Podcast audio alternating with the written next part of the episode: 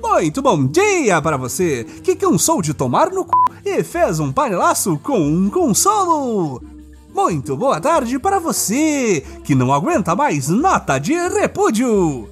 E muito boa noite para você que sabia que este governo seria uma tragédia quando criou seu podcast de política, mas não imaginava que seria algo tão desprezível assim. Este é o Boletim do Globalismo Brasileiro, seu relatório semanal sobre a luta do nosso capitão contra as forças comunistas de literalmente todos os brasileiros que não lambam as botas deste governo assassino. Toda semana a gente traz para você aquilo que nem o seu grupo de Zap Zap mostra. Então, não saia daí!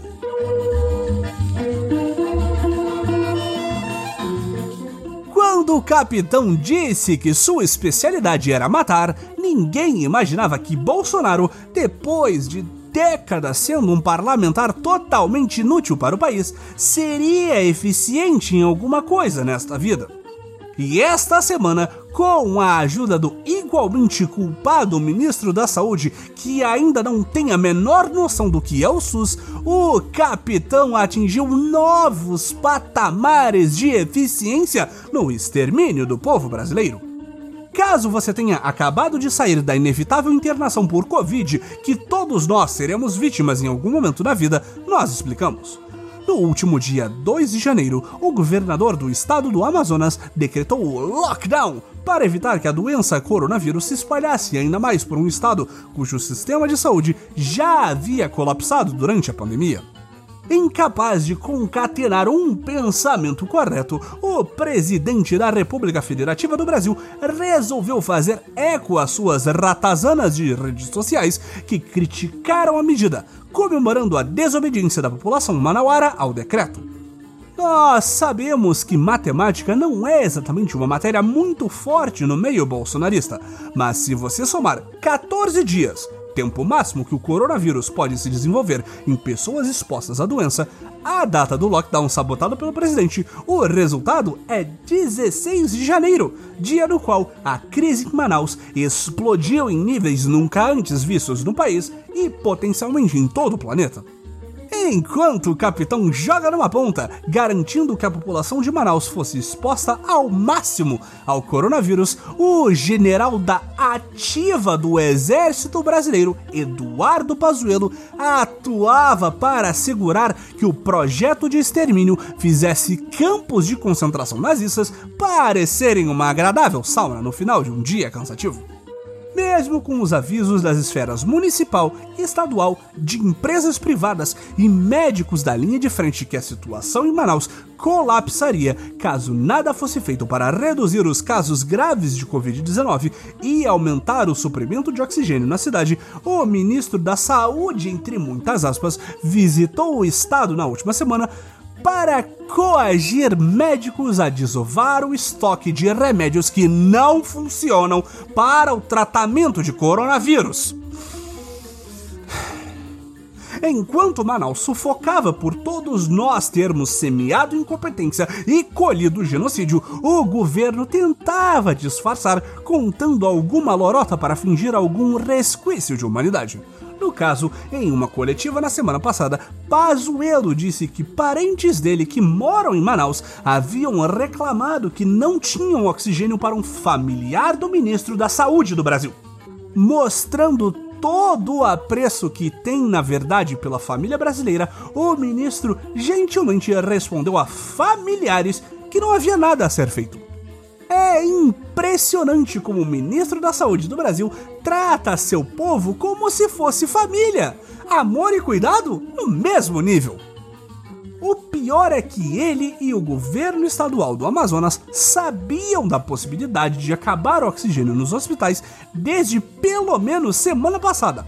E o especialista em logística sequer cogitou rascunhar um plano para suprir as demandas do estado. Vendo o completo vazio deixado pelo governo federal, outros estados e artistas se mobilizaram para tentar ajudar.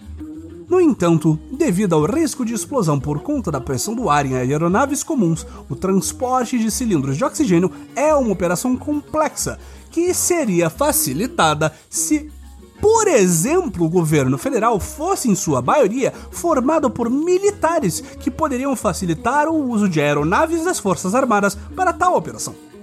Mas é óbvio que durante a maior pandemia dos últimos 100 anos, as duas aeronaves da aeronáutica que poderiam fazer o transporte dos cilindros estão em treinamento militar nos Estados Unidos ou em reparos. É óbvio!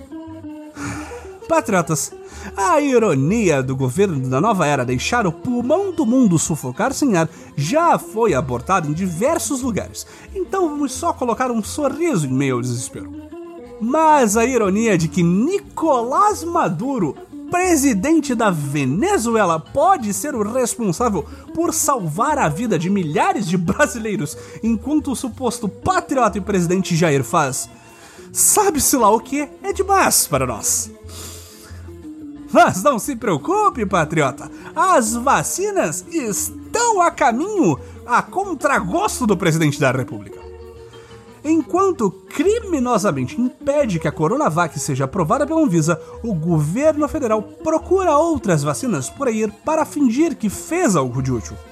Mas como tudo que o sol toca no bolsonarismo, o que seria uma simples operação de buscar 2 milhões de doses da AstraZeneca na Índia se tornou palanque e uma pataquada que provavelmente vai aumentar a pilha de corpos no qual se apoia Jair Messias Bolsonaro e todos os financiadores de seu governo.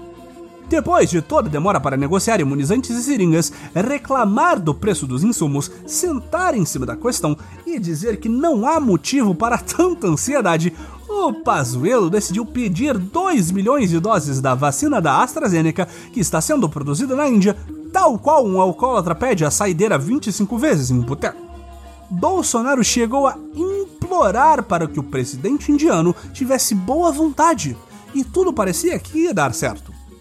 Como nosso presidente não dá ponto sem colocar 500 propagandas dizendo que ele é o único responsável por aquele nó se tudo der certo e que ele não tem nada a ver com aquilo se tudo der errado, o avião que ia buscar as doses saiu de São Paulo para colar em propaganda do governo com um adesivo escrito Vacinação Brasil Imunizado e o coitado do Zé Gotinha.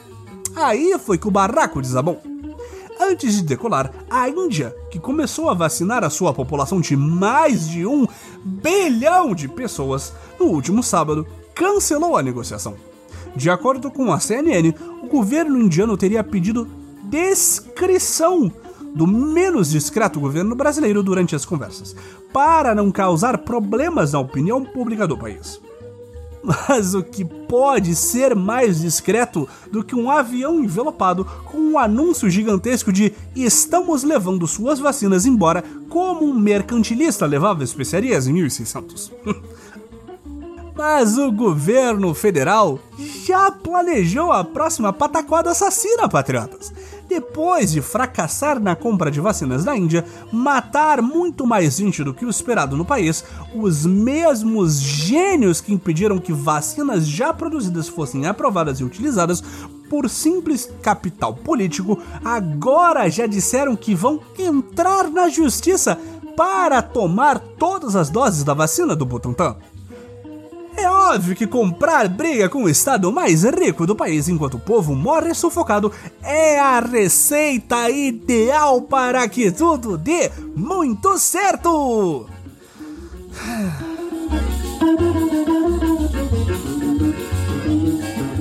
Este foi o nosso Boletim do Globalismo Brasileiro para a semana de 18 de janeiro. Envie sua sugestão ou crítica para nosso perfil em arroba boletim B no Twitter e fique ligado em nossas próximas notícias globalistas. Essa semana não temos nem cara para pedir favores e apoios. Procurem ajudar a situação em Manaus e outras cidades à beira do colapso, se possível. Respeitem o distanciamento social, usem máscara e atente para a saúde mental em meio a este inferno que vivemos. E lembre-se, impeachment, cadeia e guilhotina no mínimo. Acima de tudo, Brasil! Acima de todos!